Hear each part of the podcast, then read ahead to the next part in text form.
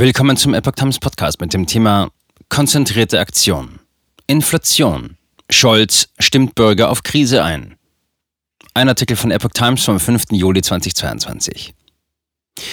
Die Krise werde nicht in wenigen Monaten vorübergehen, warnt der Kanzler. Der historischen Herausforderung will Scholz gemeinsam mit den Sozialpartnern begegnen. Zum Wie soll es im Herbst Ergebnisse geben. Bundesregierung und Sozialpartner wollen im Schulterschluss einen drohenden Abschwung in Deutschland verhindern. Die aktuelle Krise wird nicht in wenigen Monaten vorübergehen, sagte Bundeskanzler Olaf Scholz nach dem Auftakt der konzertierten Aktion im Kanzleramt in Berlin. Arbeitgeberpräsident Rainer Dolger sagte, vor uns liegen schwierige Jahre. Es gehe darum, eine Rezession zu verhindern, stellte DGB-Chefin Jasmin Fahimi heraus. Ergebnisse des von Scholz initiierten Dialogs mit den Sozialpartnern soll es im Herbst geben. Scholz verwies auf Russlands Krieg in der Ukraine und die durch die Pandemie gestörten Lieferketten. Generelle Unsicherheit sei die Folge. Wir müssen uns darauf einstellen, dass sich diese Lage auf absehbare Zeit nicht ändern wird, sagte Scholz. Wir stehen vor einer historischen Herausforderung. Scholz, wir werden als Land durch diese Krise nur gut durchkommen, wenn wir uns unterhaken, wenn wir gemeinsam uns auf Lösungen einigen. Wichtig sei ihm die Botschaft, wir stehen zusammen. Arbeitgeberpräsident Rainer Dulger sagte, dieses Land steht vor der härtesten wirtschafts- und sozialpolitischen Krise seit der Wiedervereinigung. Die Krise könne nur gemeinsam bewältigt werden. Ein stetiges Wirtschaftswachstum, wie wir es vor Corona und dem Ukraine-Krieg erlebt haben, ist keine Selbstverständlichkeit mehr. DGB-Chefin Jasmin Fahimi sagte, es gehe um die Perspektive 2023 und es geht allem voran darum, jetzt alles zu unternehmen, um eine Rezession zu verhindern, Standorte zu stabilisieren, Wertschöpfungsketten zu erhalten und Beschäftigung zu sichern. Inflation nicht lohngetrieben.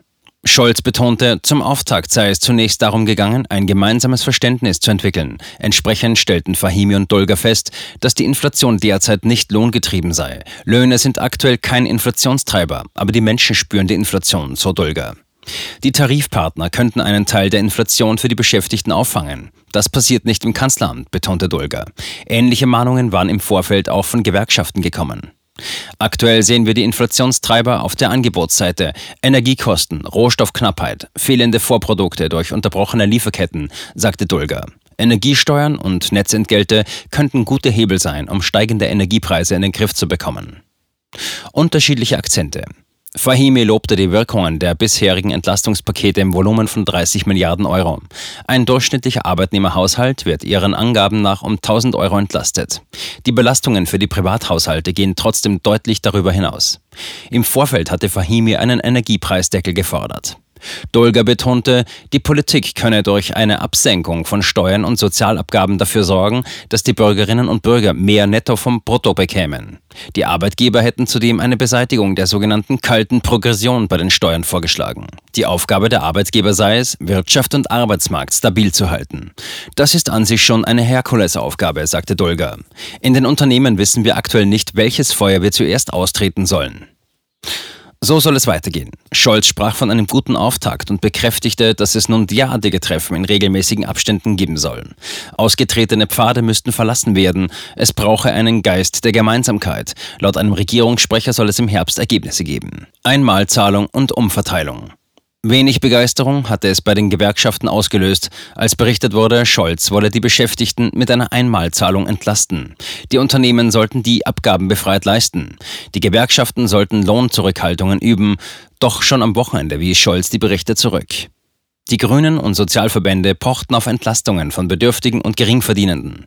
Ihr stellvertretender Fraktionsvorsitzender Andreas Audretsch hat dafür einen Beitrag durch die besonders Wohlhabenden ins Spiel gebracht. Alle müssen sich nun die Frage stellen, wie sie einen Beitrag leisten können, sagte Audretsch der deutschen Presseagentur. Das gilt vor allem für die, die sehr viel haben, für die Reichsten. FDP gegen mehr Ausgaben und höhere Steuern. Finanzminister Christian Lindner lehnt mehr Schulden und höhere Steuern aber ab. Dies wäre toxisch und ein Verarmungsprogramm, sagte der FDP-Chef der deutschen Presseagentur. Auch kräftige Erhöhungen der Staatsausgaben kommen für ihn nicht in Frage. Ein zentraler Beitrag des Staates ist, durch solide Finanzen zusätzlichen Preisdruck zu vermeiden. Der Staat müsse die Ursachen der Inflation bekämpfen. Zugleich sollten wir preistreibende Subventionen reduzieren und alles tun für günstigere Energie. Weitere Vorschläge. Das von Arbeitsminister Hubertus Heil vorgeschlagene soziale Klimageld dürfte bei der konzentrierten Aktion wieder auf den Tisch kommen. Einmal im Jahr soll dem Vorschlag zufolge so ein Klimageld gezahlt werden. Für Alleinstehende, die weniger als 4000 Euro brutto im Monat verdienen und für Verheiratete mit zusammen weniger als 8000 Euro. Der CDU-Sozialflügel forderte eine Senkung der Mehrwertsteuer auf Grundnahrungsmittel. Die neuen linke Vorsitzenden Janine Wissler und Martin Schirdewan verlangten in der Süddeutschen Zeitung einen Preisdeckel für Grundnahrungsmittel. Nicht zufrieden mit der konzentrierten Aktion ist der Bundesverband Mittelständische Wirtschaft.